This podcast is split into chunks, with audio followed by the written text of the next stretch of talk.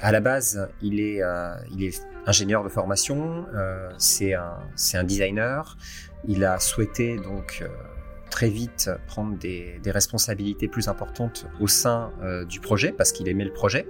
Et euh, bah, dans les petites structures, je pense que tu le sais bien, euh, disons, on monte facilement en grade et c'est beaucoup plus facile euh, de faire, euh, de promouvoir des gens qui sont déjà là et qui ont envie de faire des choses que de faire venir des personnes externes. Salut, je suis Romain Collignon et bienvenue dans Structure le podcast qui rassemble les dirigeants des plus belles boîtes du web afin de répondre à cette question. Comment se pilote l'hypercroissance? Car il ne faut pas se leurrer, transitionner de start-up à scale-up est un défi de taille. Recrutement talent, fidélisation, système opérationnel, process et structuration. Dans ce podcast, on ouvre le capot et on met un coup de projecteur sur ce qui fait vraiment en interne le succès de ces entreprises web dont tout le monde parle. Alors si vous aussi, vous souhaitez scaler tout en gardant la boîte sous contrôle, Structure est fait pour vous. Je vous souhaite un bon épisode. Aujourd'hui, je reçois Guillaume Passaglia, le fondateur de 5euros.com. Alors 5euros.com, c'est une plateforme en ligne qui permet d'avoir accès à des milliers de microservices euh, dans des thématiques autour du design, de l'audiovisuel, des réseaux sociaux, de la formation, du coaching. Euh, j'ai même eu l'occasion de voir que je pouvais me faire coacher sur mes textes de rap. Euh, la plateforme qui offre des microservices à partir, comme son nom l'indique, de 5 euros. Alors parce qu'on aime bien les chiffres sur structure, 5euros.com, c'est 550 000 comptes créés depuis 2012 c'est 15 000 vendeurs actifs par an. Donc les vendeurs, ce sont ces, personnes qui proposent leurs microservices sur la plateforme et 80 000 clients actifs par an qui achètent ces microservices avec un volume d'affaires de 10 millions d'euros réalisé sur les 12 derniers mois. Alors pour faire tourner la boutique, euh, il y a une équipe de 13 personnes à la fois sur Paris et en remote. Mais ce qui m'a particulièrement marqué, et on va en parler aujourd'hui, c'est que tout ce développement est purement organique, zéro marketing. Tout est basé sur le bouche à oreille, la capacité des vendeurs à promouvoir eux-mêmes leurs services. Et tout ça, forcément, ça n'arrive pas par hasard, c'est réfléchi et orchestré. Et je compte bien sur notre échange aujourd'hui avec Guillaume pour mettre de la lumière sur tout ça. Guillaume, comment vas-tu? Eh bien, écoute, salut, salut à tous, salut. Ça va très bien, très très bien. Je suis ravi d'être avec toi et avec tout, le monde d'ailleurs. Euh, je suis juste déçu que tu n'aies pas fait l'intro en rap. Ça m'aurait vraiment, j'aurais vraiment adoré. Je pense que tu n'as pas encore acheté le service, c'est pour ça. Ok, on, garde, on garde la conclusion peut-être, euh, on garde ça sous le pied pour la conclusion alors. Alors 5euros.com, euh, c'est quoi? Est-ce que tu peux nous parler de, la genèse? Et puis euh, quel est ton rôle, tes responsabilités dans cette boîte? Alors la genèse, euh, elle, est, elle, est, donc elle est assez vieille hein, pour Internet, c'est un peu la préhistoire puisque ça date euh, à peu près en 2010-2011 où euh, avec mon associé Maxime Valette, on était en plein développement de Vie de merde, VDM, et de sa version américaine qui était F My Life. Donc bah, on allait souvent aux États-Unis en fait pour F My Life à Los Angeles et on a vu là-bas le développement de Fiverr qui commençait hmm. tout juste aux États-Unis, même si c'est un projet israélien. Euh, il a très très vite pris aux États-Unis. Donc c'était le tout début, les premières versions du site. Et ben nous, comme on est curieux, on va voir un petit peu ce qui se fait ailleurs. Euh, et euh, le concept nous a beaucoup intéressé. Non pas parce que les prix étaient peu chers, mais parce que ça comblait un vide qui pour nous manquait euh, terriblement euh, dans le paysage du service. C'était le fait de proposer des services à des gens qui n'ont pas forcément beaucoup d'argent et qui veulent des choses qui soient courtes dans le temps. Donc par exemple, si j'ai besoin, si j'ai une boulangerie, si j'ai besoin juste d'un petit flyer, c'est très compliqué d'aller demander à un graphiste et de le louer peut-être à la journée, donc à 500, 600, 700 euros la journée. Mm. juste pour peut-être une heure de temps. Et euh, bah, l'approche de Fiverr nous a beaucoup plu dans ce sens-là, et on s'est dit tiens, c'est quelque chose qui serait intéressant à développer, en tout cas à creuser euh, à la française. Et euh, bah, on s'est dit que c'était un bon side project pour VDM pour préparer l'avenir. Voilà, donc ça faisait partie un petit peu de de nos de nos projets qu'on avait à côté en même temps qu'on orchestrait donc donc vie de merde c'est un petit peu c'est parti de là. Et bah mhm. quand on a un projet en tête, on se dit euh, tout de suite bah, par quel bout on le prend, comment comment comment on le fait. Et euh, bah, on a très rapidement euh, mis un développeur sur sur l'affaire, donc en continuant bien sûr vie de merde. donc on a commencé le développement, j'ai envie de dire sans stress, avec une personne qui a écrit la première ligne de code et qui est d'ailleurs toujours chez nous à l'heure actuelle puisque c'est notre lead dev, Johan Aparici. Voilà ça, c'est parti de là. Waouh. Et, et là, aujourd'hui, quel, est, quel est ton rôle, tes responsabilités au sein de 5euros.com alors, on a évolué bien sûr avec avec Maxime. Donc Vinmerd, c'était donc ça c'était en 2012. Euh, mm. Donc il faut s'imaginer que de 2012 à on va dire 2014, 2015, comme il y avait on va dire entre une et trois personnes qui travaillaient sur le projet, c'est allé très lentement parce que mhm. c'est quand même une très grosse plateforme, il y a beaucoup beaucoup de choses à faire. Euh, donc on l'a lancé assez vite, hein. on l'a lancé je crois au bout de six mois, mais euh, c'était très très euh, limité. On a eu d'ailleurs euh, peut-être une ou deux commandes tous les mois au début, mais ça nous a mhm. permis de tester le truc. Et, euh, et donc après, une fois que on s'est séparé de Vie de Merde, c'était en 2016. Là, à ce moment-là, avec Maxime, on est partis tous les deux sur un projet différent. Donc moi sur 5 euros et Maxime sur betaseries.com. On s'est séparé les responsabilités et donc bah, j'ai pris la direction euh, de, de 5euros.com euh, avec euh, trois salariés, donc c'était en 2016. et petit à petit, le projet a grossi. Donc aujourd'hui, comme tu l'as très bien dit, on est 13, même 14 maintenant. je suis donc aidé par un CEO qui était finalement le, designer de, de des premiers, des premiers instants. Donc euh, Geoffrey Lacour, qui a maintenant pris un poste de co-direction avec moi, et je gère le projet avec lui. Donc moi, j'ai plutôt euh, un rôle de où je chapote un petit peu l'équipe, où je, euh, disons, je j'aimais ma vision et bah, j'interviens là où il faut intervenir. Je suis un peu un couteau suisse, à part que je touche plus du tout à tout ce qui est code. Et en tout cas, je codais il y a très longtemps. Mais bon, ça c'était il y a avant. Maintenant, il y a des gens beaucoup plus doués que moi qui savent le faire. Ouais. Et, euh, et, donc voilà, j'ai ce rôle-là de, de, où je tiens un peu les finances, où euh, j'émets les idées, euh, où j'encadre les choses, où je donne les directions. Enfin, finalement, c'est un petit peu le, le rôle de, de, de co-CEO avec Geoffrey Lacour. Ok. Et euh, comment, comment, ce, comment, comment vous répartissez justement ce, ce, ce travail avec Geoffrey? Parce que euh, euh, bon, voilà, il y, y, y a, différentes facettes. Euh, comment vous arrivez à, à, travailler en harmonie tous les deux? Alors déjà, on se connaît bien puisqu'il mm -hmm. est là depuis 7 ou 8 ans, je crois. bon, enfin, depuis longtemps. Ouais. mais, mais en tout cas, on se connaît bien. lui, à la base, il est, il est ingénieur de formation. c'est un, c'est un designer. Il a souhaité donc très vite prendre des, responsabilités plus importantes au sein euh, du projet parce qu'il aimait le projet. Et euh, bah, dans les petites structures, je pense que tu le sais bien, euh, disons, on monte facilement en grade et c'est beaucoup plus facile de faire, de promouvoir des gens qui sont déjà là et qui ont envie de faire des choses que de faire venir des personnes externes.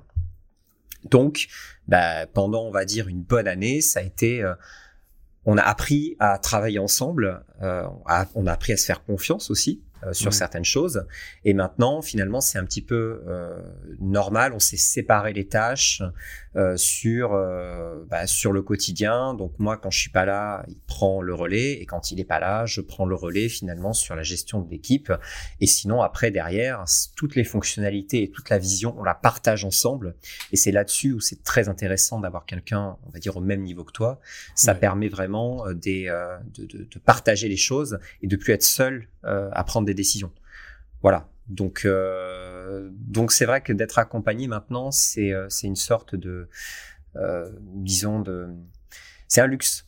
C'est un luxe c'est un luxe et des fois je me dis que c'est une nécessité aussi euh, quand, quand, on prend Walt Disney euh, on se dit que c'était Walt qui a, tout, qui a, qui a fondé l'empire mais il y avait son frangin Roy qui était justement le bras droit à côté et qui avec qui ils avaient ces, ces échanges et je crois que c'est top que tu nous partages ça parce que souvent on voit voilà on voit Guillaume à la tête de 5euros.com et ce que ce qu'on voit pas forcément et merci de le partager c'est qu'aussi euh, il y a voilà il y a un duo aussi derrière qui permet de faire tourner la, la boutique il y a souvent il y a souvent plusieurs personnes hein, derrière de ouais. toute façon c'est c'est évident même si derrière alors après, voilà, ce qui est bien, c'est qu'on n'est pas souvent d'accord, on se, challenge beaucoup plus quand on est plusieurs, et, euh, ça, c'est très important. Euh, le fait d'être royaliste et le seul au pouvoir, ça marche pas dans les startups en général. On finit toujours par soit être buté, soit louper des choses, et, et c'est un peu dommage. Euh, merci, merci Guillaume de, ce partage. Euh, écoute, tu es sur le podcast Structure on aime parler structure et, et si tu es là, c'est pas par hasard parce que 5euros.com c'est carré. Et euh, j'aimerais, euh, si tu veux bien, que tu m'expliques pourquoi, euh, quelle est la, philosophie derrière ça. Euh, Qu'est-ce qui a fait que, voilà, je me suis dit, Guillaume, il faut absolument qu'il vienne sur le podcast bah, Disons que, déjà, on va dire que c'est pas ma première boîte. Hein. C'est euh, moi je suis je suis pareil, je j'ai un bac plus 5, j'ai jamais fait un CV, euh, je suis jamais rentré dans, en tant que salarié. Euh, voilà, je, ça, ça m'est jamais arrivé. Donc quand j'ai monté ma première boîte avec euh, avec Maxime, euh, bah on a tâtonné, c'est sûr. On a essayé de faire au mieux. On s'est toujours fait accompagner. En tout cas, on a mmh. demandé quand ça quand ça allait pas. On a toujours essayé d'aller au devant des problèmes. Euh, et euh, bah, comme ça, petit à petit, on a évolué à peu près correctement. Là, avec 5 euros, on va dire que c'est, on a 10 ans d'expérience derrière, donc on fait beaucoup moins d'erreurs. Donc le fait que c'est plus carré fait aussi qu'on a de l'expérience. Donc je me doute bien que tout le monde n'a pas d'expérience. Donc c'est là où tu vas me dire bah, comment on peut faire carré sans expérience? C'est sûr, c'est beaucoup plus compliqué, mais dans ces cas-là, il faut s'entourer. Donc, le, si on n'a pas d'expérience, il faut recruter des gens qui en ont, ou en tout cas euh, être avec des gens qui en ont et les écouter pour qu'ils peuvent, enfin pour qu'ils puissent en tout cas euh, aider le, dirigeant ou le créateur d'entreprise à euh, avancer correctement. Et après derrière, c'est aussi au créateur d'entreprise de savoir où il va, comment il va et avec qui il va. Avoir une vision, c'est super important parce que ça permet justement de structurer son avancée et de structurer le développement de sa boîte. Souvent, on veut tout faire tout de suite. Donc, on va mmh. se dire, j'ai besoin de 3 millions d'euros, il faut que je, il faut que je recrute 15 personnes parce que je veux faire ça, ça, ça, ça, ça, ça, ça. Mais peut-être, en fait, qu'au début, il y a besoin que de faire ça et donc de le faire bien, de le structurer et d'avancer pas à pas parce que finalement, euh, bah, on le voit souvent, hein, euh, on monte un escalier marche par marche, euh, on monte pas un escalier, euh, une rampe de lancement sans, sans marche, c'est un petit peu plus compliqué. Donc il faut le fait de structurer son avancée, c'est très important parce que ça va structurer sa boîte, ça va permettre de pas grossir trop vite et, mmh. euh, et justement, bah, ça va permettre euh, d'avoir des fondations solides sur le projet et sur ton organisation. Parce que bon, je me doute que tu sais très bien, on a toujours beaucoup, beaucoup, beaucoup de choses à faire quand on monte une boîte, que ce soit d'avoir des locaux, de gérer ses salariés, de gérer les problèmes, de gérer les fiches de paye, euh, de gérer justement les recrutements, euh, de s'organiser en interne, qu'est-ce qu'il faut comme outil, comme logiciel, euh, comment on crée son code, euh, comment on fait nos réunions. Bon, bref, il y a plein, plein, plein de choses qui se passent. Et, et donc, avancer pas à pas, c'est euh, la base quand on veut se structurer correctement. Tu as, mentionné deux, aspects, euh, notamment au départ avec Maxime, vous avez demandé, donc vous aviez cette curiosité, et à la fois tu as mentionné le fait de, recruter dans l'équipe des gens qui ont cette expérience. Alors, euh, j'aimerais juste faire un focus sur cette notion de demander, parce que j'ai le sentiment que parfois c'est compliqué pour certains entrepreneurs, chefs d'entreprise. Quelle, a été votre approche et au démarrage peut-être si je me mets dans la peau de, quelqu'un qui n'a pas encore l'expérience, euh, c'est comment vous avez fait cette demande? Comment vous êtes entouré? Quelle a été votre, votre pratique autour de ça? Bah, disons que il y a des choses qu'on ne sait pas faire, on ne sait pas tout faire de toute façon. Euh, exemple, euh, bah, la comptabilité, tout ce qui est gestion salariée. Eh ben, dans ces cas-là, il faut aller demander à son expert comptable, il faut prendre le temps de parler avec lui, qu'est-ce qu'on peut faire nous de notre côté, qu'est-ce qu'il peut faire lui de, de son côté? Mmh. En tout cas, il faut prendre le temps de tous les, tous les aspects importants d'une société. Il faut prendre le temps, un, de les comprendre, parce qu'après, derrière, on peut justement gagner du temps.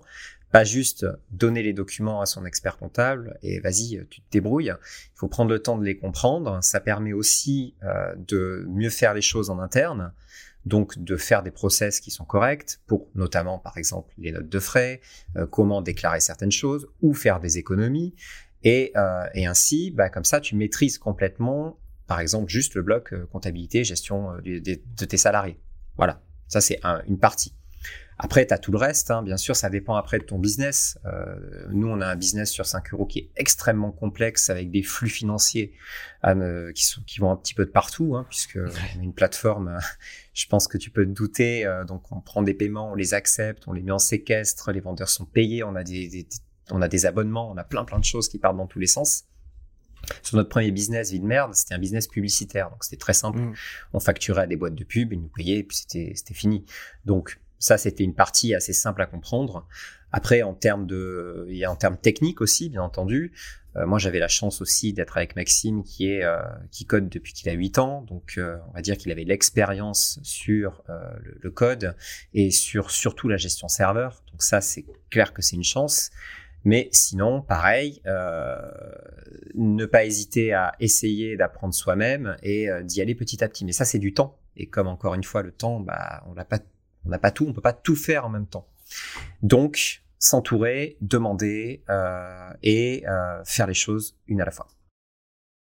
Est-ce qu'on peut creuser cette notion de temps? Parce que je, dans, dans, les échanges qu'on a pu avoir euh, par rapport à la préparation de cet épisode, quand on regarde 5euros.com, ça a été fondé en 2012, on enregistre l'épisode là en décembre 2021, et il y, a comme une notion de temps qui, qui me semble présente dans, dans ton approche, où on parle souvent bah voilà, sur le web de croissance ultra rapide. Quelle est ta philosophie autour de ça, du développement de l'entreprise et, et la temporalité qui est associée? J'en ai marre de cette hyper-croissance et, euh, et, de cette euh, rapidité qu'ont les créateurs d'entreprises à vouloir faire tout trop vite. Et, euh, et en général, c'est là où commencent les problèmes. Euh, tous Quel les problème? projets, bah alors, bah en fait, on, on, on y vient, on y vient. Euh, je, je, caricature, hein, attention. Hein. Ouais. On sort d'école de commerce, on a envie de monter un projet parce qu'on a des idées, très bien. On va essayer de trouver souvent euh, le partenaire qui est un dev, parce que nous, on n'a pas les compétences. Et on va essayer de lever 3 millions d'euros parce que euh, c'est typiquement ce qu'il nous faut pour bootstrapper correctement son projet et euh, parce que sans ça, on peut rien faire. Bon, déjà, il y a, y a, de gros problèmes là-dedans parce que euh, de un, on commence quelque chose sur euh, une, enfin avec pas mal de disons d'aspects où on n'a pas forcément les compétences. Alors ok, on cherche quelqu'un qui les a, mais on cherche quelqu'un à la va-vite qu'on connaît pas forcément. Donc est-ce que notre associé c'est le bon? Ça c'est aussi notre question. Et euh, derrière, on cherche de l'argent tout de suite et beaucoup d'argent. Euh, mais de l'argent pour faire quoi? Pour faire le meilleur projet du monde parce qu'on on croit en son idée. C'est très bien hein, de croire à son idée, c'est pas c'est pas ça le souci. Le problème, c'est qu'on cherche souvent à faire tout tout le temps et tout de suite. Donc, quand on construit une maison, euh, on, on, commence par les fondations. On cherche pas à mettre 50 mecs dessus qui vont déjà poser la toiture avant de faire les murs, les fondations et tout le reste. Absolument pas. Et c'est souvent ce qui est euh, ce qui ce que les ce que les les créateurs de projets cherchent. Ils cherchent à faire de la rentabilité tout de suite, rapidement, avec le projet qu'ils imaginent eux être le projet final.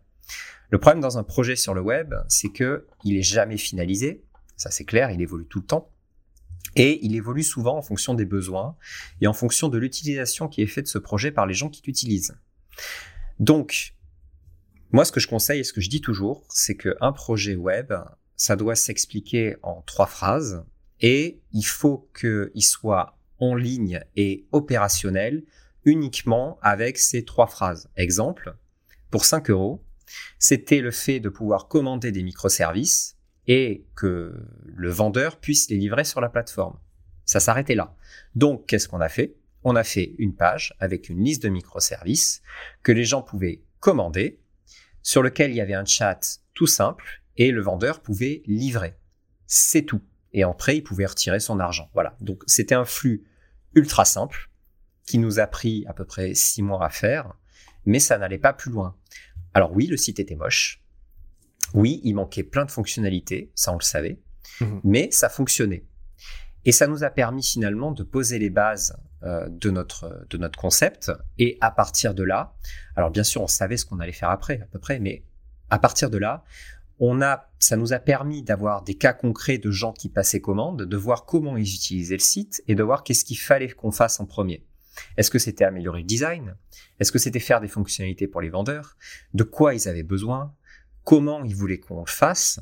Et ça, ça nous a permis justement après derrière de faire notre cahier des charges et d'avancer, donc de construire petit à petit notre notre maison.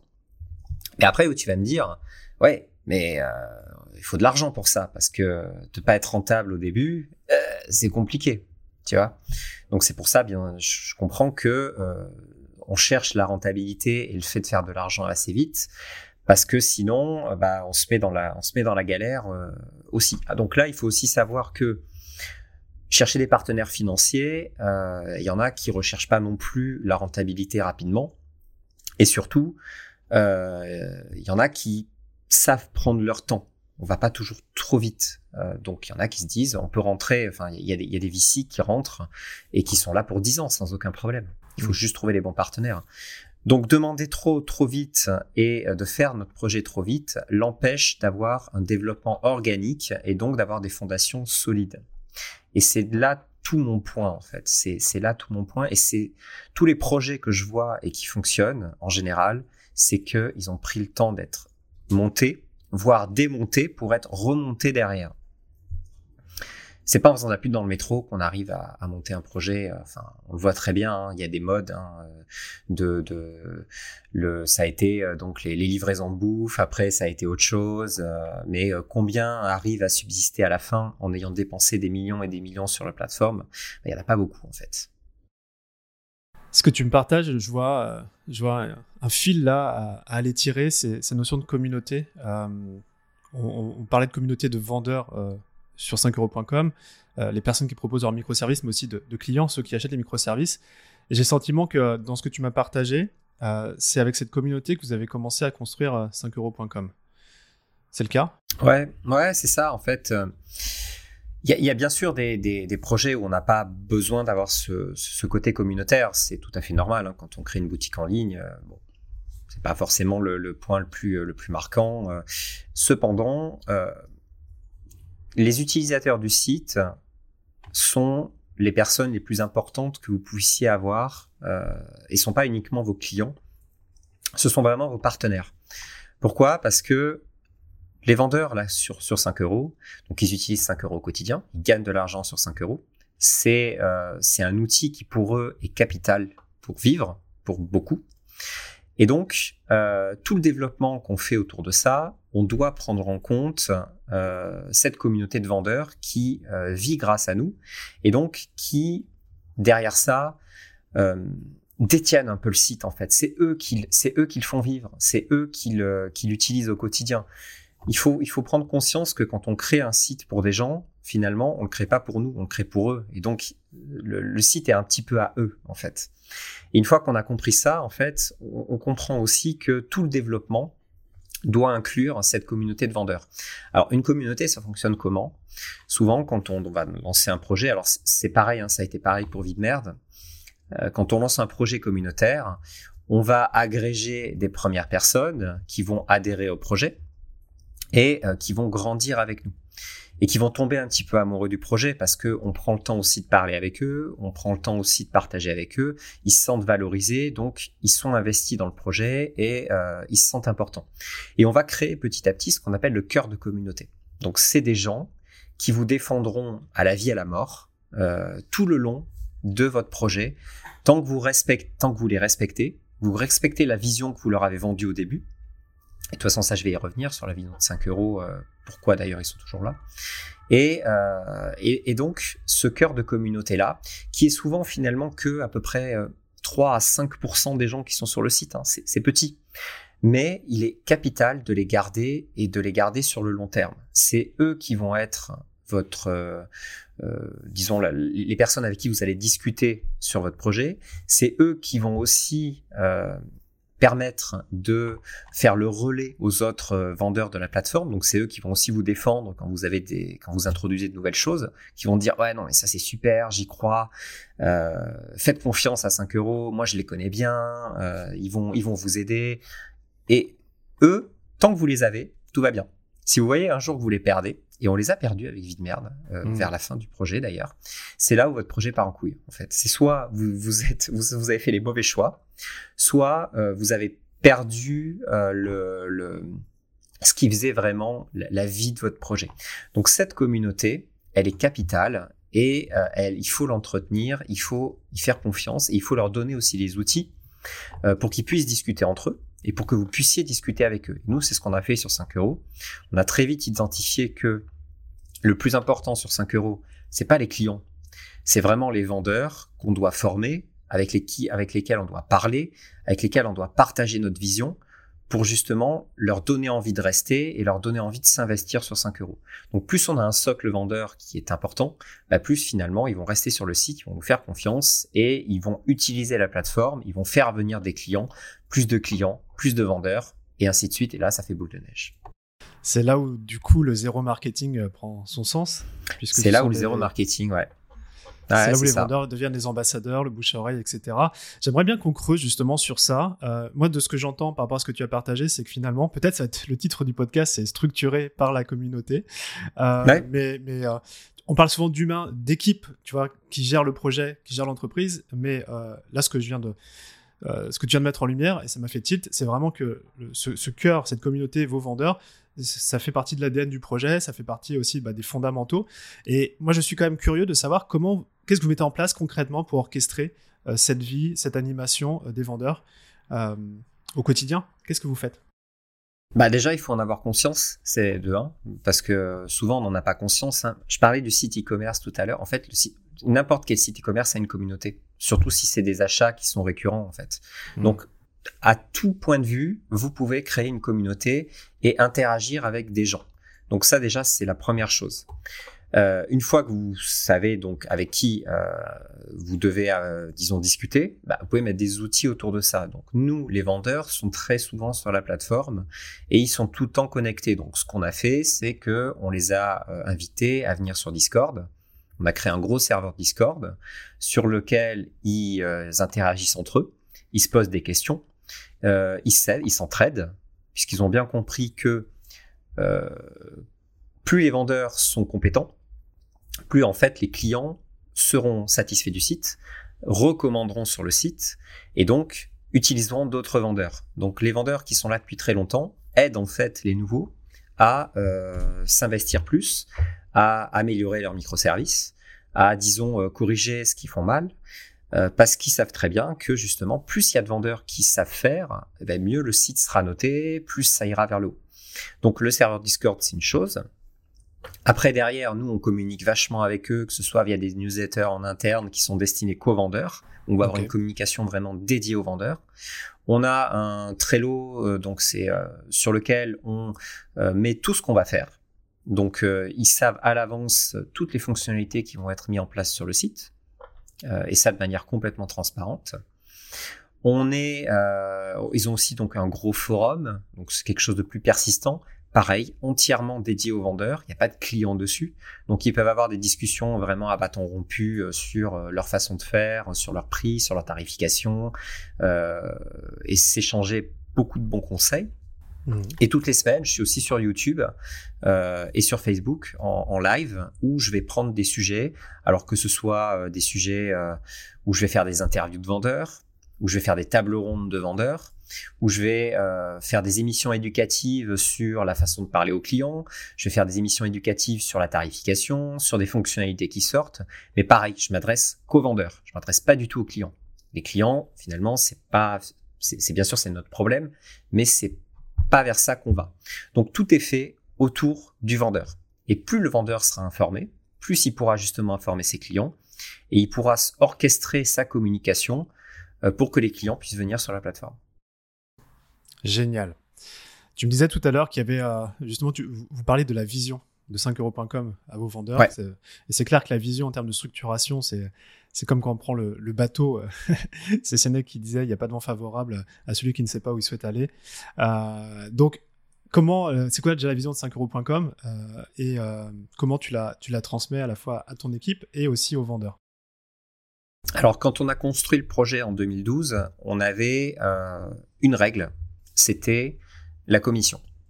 Euh, donc nous, donc le, concept du projet, c'était bien sûr de permettre à euh, des euh, donc des sociétés, des particuliers d'avoir accès à des professionnels sur des services qu'ils n'ont pas forcément la possibilité de s'acheter. Donc c'est le cas hein, avec 5 euros et de pouvoir et de, faire bénéficier aux vendeurs d'une commission très avantageuse, en tout cas beaucoup plus avantageuse que ce qui se fait ailleurs. Donc comment on a matérialisé ça? On a dit, on a, acté que 5 euros était un outil euh, qui devait être utilisé de manière, à charge fixe. Comme on paye une connexion Internet, et peu importe finalement comment on l'utilise, on doit utiliser 5 euros de la même façon. C'est-à-dire qu'on doit le payer 5 euros de la même manière. Ça doit être une charge fixe et non une charge variable. Comment on a fait ça au début? On a dit, voilà, sur chaque vente, on a une commission fixe qui doit être de 1 euro, quel que soit le montant de la commande. Hmm. Alors tu vas me dire, ouais, 5 euros, 1 euro, ça fait 20%. Oui, très bien.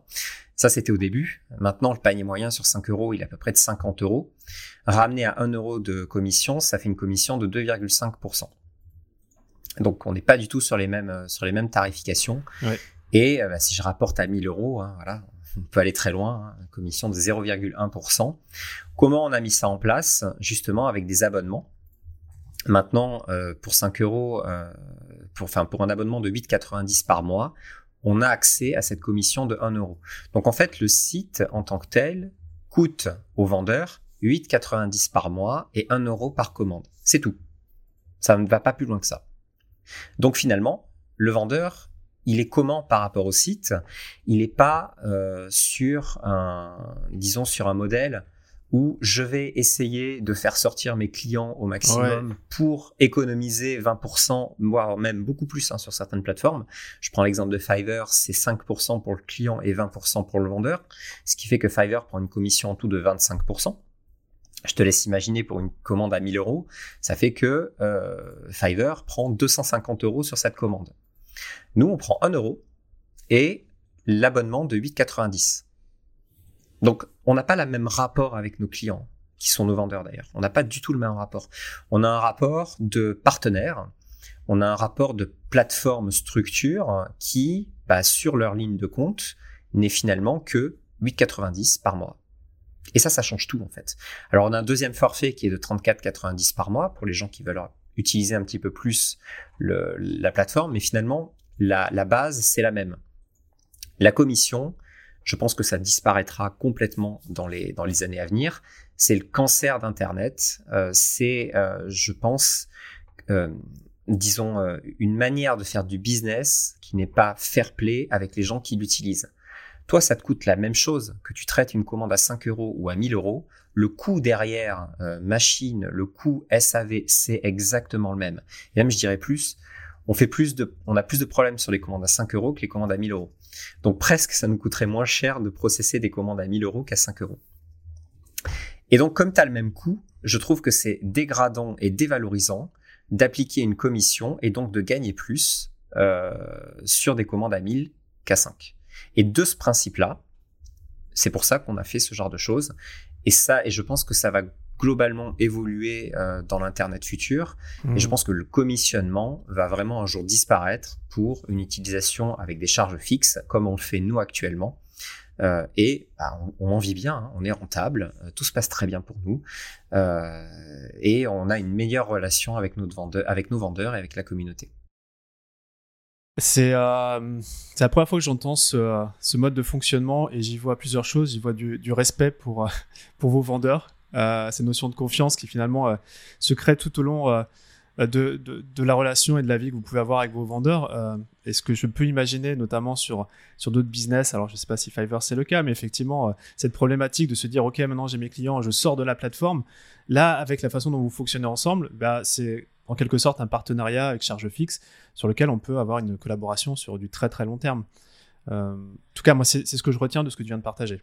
Ah bah disons que là maintenant les vendeurs font venir leurs clients sur la plateforme, puisque un client coûte 1 euro par commande et nous on gère le, le paiement, on met, on sécurise le paiement, le vendeur est payé 7 jours après, on gère tout ce qui est documents de facturation, on gère les litiges si jamais il y en a. Euh, enfin bref, si tu veux, ils ont beaucoup plus d'avantages à passer par nous qu'à ne pas passer par nous, justement pour tous ces problèmes de paiement. On sait très bien que les freelances ont beaucoup de mal à se faire payer. Euh, bah, s'il passe par nous, en fait, on gère tout pour un euro. Donc, le, calcul est vite fait. Euh, en général, les, vendeurs font venir plutôt leurs clients que l'inverse. Génial. Euh, là, on a parlé de fidélisation d'une certaine manière de, vos, de vos vendeurs. J'aimerais aussi peut-être qu'on parle de la fidélisation de, vos talents dans, dans l'équipe. tu me partageais tout à l'heure, c'est Johan, votre lead développeur, c'est ça? Qui est là depuis, depuis le début. Donc, euh, bon, c'est euh, c'est beau, il faut, il faut le noter. Euh, Est-ce que vous avez mis en place des choses spécifiques justement pour, euh, pour fidéliser vos, les membres de votre équipe? Alors oui, on a, bien sûr, on a mis en place des choses. c'est normal, comme, comme toute société, on, on, essaie de faire au mieux. Alors ce qui, ce qui est bien, c'est que les gens qui, nous, qui sont là depuis très longtemps ont connu les difficultés euh, des débuts, euh, ils se sont euh, adaptés. Je pense qu'ils aiment le projet aussi. Donc, un projet communautaire, c'est génial parce que quand on crée des choses, on crée des, il y a, y a, des gens derrière qui attendent et on a tout de suite un retour. Donc ça, c'est super pour les développeurs, par exemple. Hmm. Parce qu'ils savent qu'ils vont créer vraiment des, des, des, fonctionnalités qui vont être utilisées juste après par des milliers de personnes. Et c'est vachement mieux que de créer un truc et de le livrer à un client. Donc là, déjà, on a un projet qui fidélise. Euh, donc ça, c'est le premier point. Et euh, deuxième point, bien entendu, euh, ils ont aussi une vision long terme sur ce qui les, ce qui les attend. on a mis en place certaines choses qu'on fait régulièrement, dont d'ailleurs sur les bénéfices nets de la société. on reverse 10% de l'ensemble des bénéfices nets de la société tous les ans à l'ensemble de nos salariés. Donc bah, ça, c'est sûr que plus on gagne de l'argent, euh, plus eux derrière auront euh, des, retours positifs euh, en termes en termes de salaire. Mhm.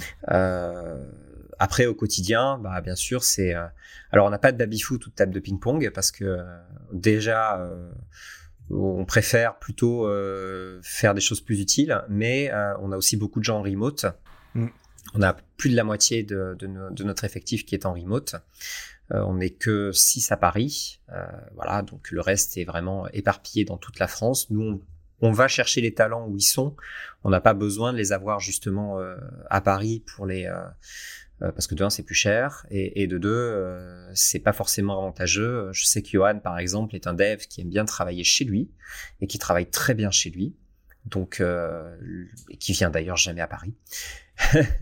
et donc euh, respecter aussi euh, les envies des gens et aller les chercher où ils sont, ça fait partie aussi de pouvoir les garder. Donc ne pas hésiter à mettre en place aussi des choses en remote, ça peut aussi beaucoup aider. Et après derrière, c'est voilà toujours euh, valoriser, euh, valoriser le travail. On fait des séminaires régulièrement, on se voit quand même, euh, on prend le temps de parler, de discuter entre nous. Dans, dans, nos réunions toutes les semaines, on parle aussi de, de, nos problèmes personnels. On essaie vraiment de créer une, une cohésion d'équipe et, et d'avancer et d'avancer tous ensemble.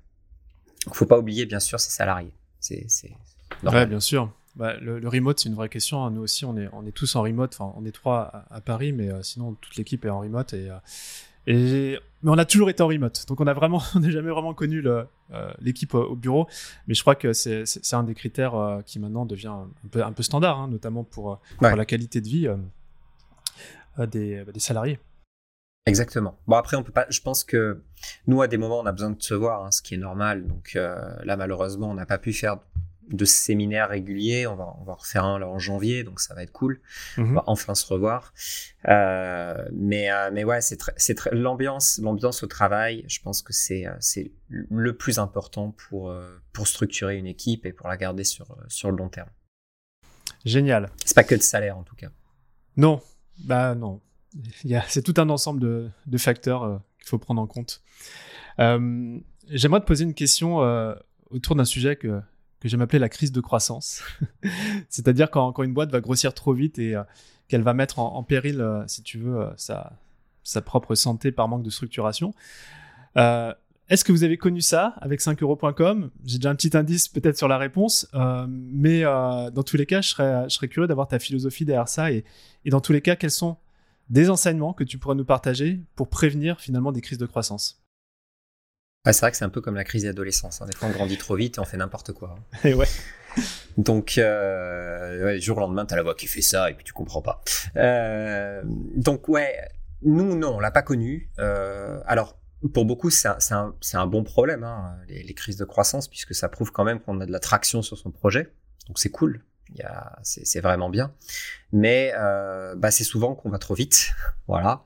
Je parlais euh, des, euh, dans le métro. Donc typiquement, je, vais faire un, je vais faire disons un, euh, je prends un exemple. Euh, on a une idée de son, projet. J'en sais rien, ça peut être tout et n'importe quoi. Hein, je dis n'importe quoi. Voilà, par exemple, on va créer un site de rencontre. On a une super idée qui, qui nous paraît novatrice. Donc on va monter notre plateforme avec cette idée qui nous paraît euh, super. et on va se dire bon, alors là, je suis, je suis bon, je suis paré. pour moi, tout est ok. Maintenant, je vais balancer 500 000 euros de publicité et on va faire venir plein de gens et on va voir ce que ça donne. Donc finalement, on peut la crise de croissance, on peut aussi la, disons, la faire pour nous. Hein. Enfin, c'est-à-dire la, la la provoquer, exactement, merci. euh, et bah là, on va avoir plein, plein, plein, plein de gens qui vont arriver sur notre, sur notre projet. Et euh, bah, ils vont arriver. Alors, on va avoir plein d'inscrits, on va voir que ça va un petit peu tourner, mais finalement, bah, il va rien se passer derrière. Et ça, je l'ai connu. Hein. Donc, euh, je peux t'en, je peux t'en parler aussi, puisque j'ai pas des projets qui ont capoté aussi comme ça. Donc là, euh, dans ces cas-là, qu'est-ce, qu'on, qu'est-ce qui s'est passé? On a grandi trop vite sans justement prendre le temps de faire marche par marche, c'est ce que je parlais tout à l'heure, et de valider les, euh, en tout cas les premiers fonctionnements avec déjà un cœur de communauté, des premiers utilisateurs, des choses qui se font régulièrement, et de voir comment ça se passe et comment ça évolue. En fait, on est allé beaucoup trop vite. Et finalement, le fait d'aller beaucoup trop vite, on a accueilli énormément de gens, et tout ça pourquoi? Pour rien, puisque au final, tout le monde va se barrer, parce que finalement, ils trouveront le projet qui est pas intéressant. Donc, là, c'est le cas le plus dramatique d'une crise de croissance, qui fait que même en ayant eu beaucoup de gens, en fait, derrière, tu vas te retrouver avec un projet qui est vide. Et ça, je pense qu'il y a beaucoup de gens qui l'ont connu. Euh, et ça fait très mal parce que on a dépensé beaucoup de temps, beaucoup d'argent, et souvent derrière, on comprend même pas pourquoi ça a pas marché. Et on se dit euh, non mais c'est pas possible, hmm. les gens sont bêtes, ils comprennent pas mon truc. Pourtant j'avais des centaines de milliers de connexions, mais euh, un mois après, ben, on s'est retrouvé à, à 5000 sur l'application. Bah, c'est pas, enfin il y a un gros problème. Après, ça peut être aussi créé par de la visibilité externe, des choses non attendues. Euh, je sais pas, un focus télé, euh, quelque chose qui se passe euh, euh, on trouve ton projet potentiellement intéressant, on met la lumière dessus. Donc oui, il peut y avoir aussi des choses qui peuvent arriver de manière externe et non maîtrisée. Mais là, théoriquement, si tu au bon, disons, si tu es correctement structuré, au moins derrière, tu n'auras pas dépensé d'argent pour apporter plein de gens. Donc ça t'aura pas coûté grand chose. Et finalement, ça t'aura fait ton crash test. Voilà. Après un crash test, est-ce qu'on s'en remet ou on s'en remet pas? C'est la question.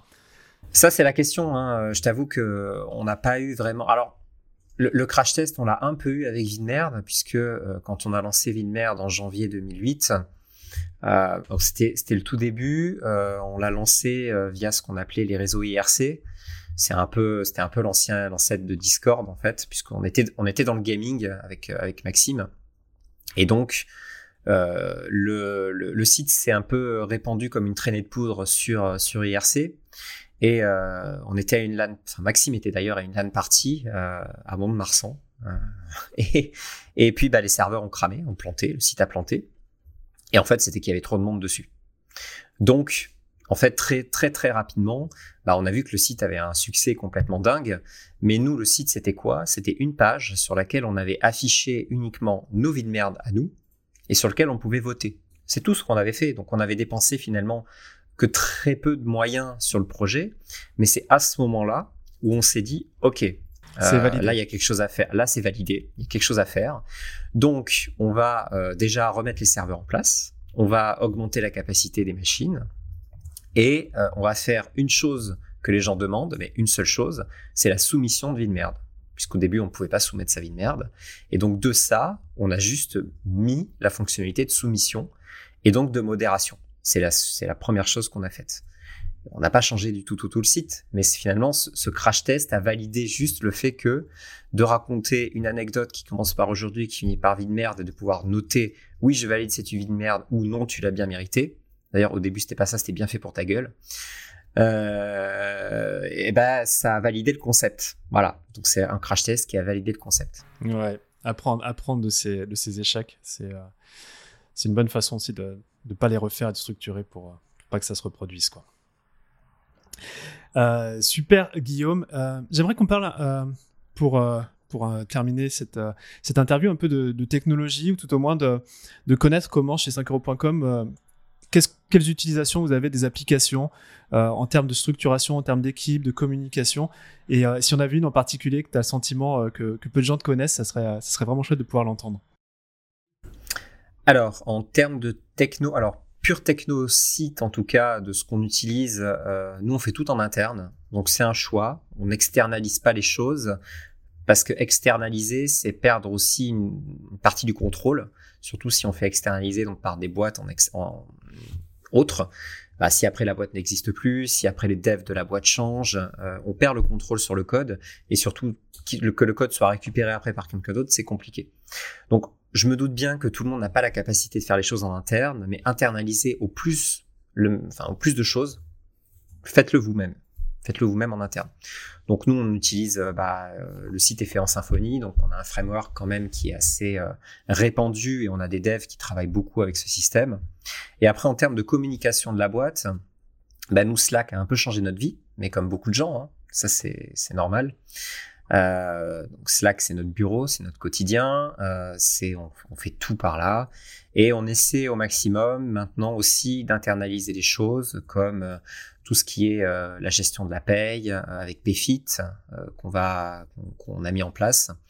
donc toute la gestion des notes de frais, de l'onboarding salarié, tout va être fait maintenant en ligne, très structuré donc via via Payfit. donc c'est sûr que de démarrer déjà avec des systèmes comme ça, ça cadre bien euh, toute la gestion de vos salariés. Ça coûte pas grand chose d'ailleurs au début. Hein. c'est euh, bah, plus on est de salariés, plus ça coûte, ce qui est normal. vous pouvez passer par votre expert comptable, mais nous, bah, on a fait le choix là maintenant de passer sur des outils qui pour nous maintenant sont matures, euh, ce qui n'était pas trop le cas avant.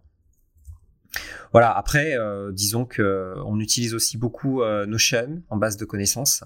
Donc on a une grosse base de connaissances euh, en ligne. Donc comme ça, quand un salarié arrive, bah il a en fait un petit peu tout ce qu'il doit savoir sur la boîte, tout ce qu'il doit savoir sur les fonctionnalités du site, tout ce qu'il doit savoir si c'est un développeur sur le développement, si c'est un modérateur sur la manière dont on modère. On a tout noté en ligne dans une grosse base de connaissances. Donc ça c'est pareil, documenter l'ensemble des choses que vous faites, pas uniquement votre code, mais euh, vos process, euh, comment vous gérez votre service client, quels sont vos mails types, euh, comment faire vos newsletters, euh, quels sont vos calendriers de publication? tout ça, c'est vachement important de le structurer, surtout quand il y a des nouveaux salariés qui arrivent, bah, c'est plus facile. Comme ça, tout est en ligne, tout est carré. Après voilà, pour la gestion des réseaux sociaux, on utilise Swello. pour qu'est-ce qu'on utilise d'autre aussi? Je crois que c'est déjà pas mal. Hein. Euh, le reste, après, on, fait au cas par cas euh, et on essaie de faire au mieux. Et en tout cas, d'avoir une veille sur les outils qu'on peut, qu'on peut utiliser. Et plus on peut partager de choses à l'ensemble des salariés, plus on le fait. Ouais. Euh, c'est marrant que tu parles de maturité de certains outils. Euh, c'est vrai que là, j'ai le sentiment depuis euh, un an, deux ans, il y a des outils qui, sont peut-être apparus en 2015-2016. On voyait, on voyait le potentiel, mais pour un travail remote, c'était pas encore tout à fait carré. Et là, maintenant, j'ai le sentiment qu'il y a pléthore d'outils qui sont vraiment mûrs et qui permettent d'avoir des, fonctionnalités comme si on était tous au bureau, quoi. Et c'est, je trouve que c'est magique, notamment quand on a des, des membres d'équipe en remote. Ouais, mais je pense que ça va, ça va être accentué hein, avec on, pourra mettre des caméras après qui nous, qui nous suivront. On pourra vraiment, je pense, euh, interagir beaucoup plus facilement avec l'ensemble des membres des équipes, euh, surtout si on les, enfin, avec des caméras spécifiques, des micros peut-être qui s'activent qu'à certains moments. Enfin, en tout cas, je pense que on, se retrouvera avec des avec des outils euh, qui euh, qui seront. Je, sais qu'il y a des outils aussi de bureaux virtuels qui existent là de plus en plus. Je crois que c'est mm. Microsoft d'ailleurs qui qui, euh, qui travaille là-dessus, où finalement on se retrouve dans une ambiance euh, bah, dans un bureau virtuel. Ouais. Donc euh, je sais pas si c'était un casque ou un truc comme ça, mais mais bref, tu peux voir ton voisin qui est en fait ton salarié qui travaille en remote, mais bah, finalement il est pour toi juste à côté de toi. Alors je sais, je sais pas ce que ça va donner. Hein. C'est vraiment des outils qui sont tout au début, mais, euh, mais donner l'impression de travailler ensemble, euh, bah, peu importe ce que tu utilises, mais finalement le, le but est, est de pas laisser quelqu'un sur la touche et, euh, et dans son coin. Guillaume, j'aimerais terminer cet échange avec une question euh, pour parler du, futur de 5euros.com. J'aimerais que tu imagines que dans un an, on se retrouve là et, euh, j'ai une bouteille de champagne en ton honneur. Euh, on s'apprête à déboucher pour trinquer. J'aimerais que tu me dises à quoi trinque-t-on? C'est quoi le beau succès de 5euros.com Et peut-être, avant de pour trinquer à ce beau succès, quel est le challenge aujourd'hui que eh bien, vous devez résoudre ou surmonter? Alors, on a un challenge maintenant de croissance, puisque maintenant que la plateforme est mature, au bout de 10 ans, il serait temps, j'ai envie de dire. maintenant, on grossit à peu près de 30 à 40% tous les ans. Donc c'est très bien, il hein, n'y a pas de, y a pas de souci. Mais là, on a un cap à passer où on voudrait euh, aller maintenant plus vite. On a les moyens de le faire. Donc on se dit maintenant, il faut y aller.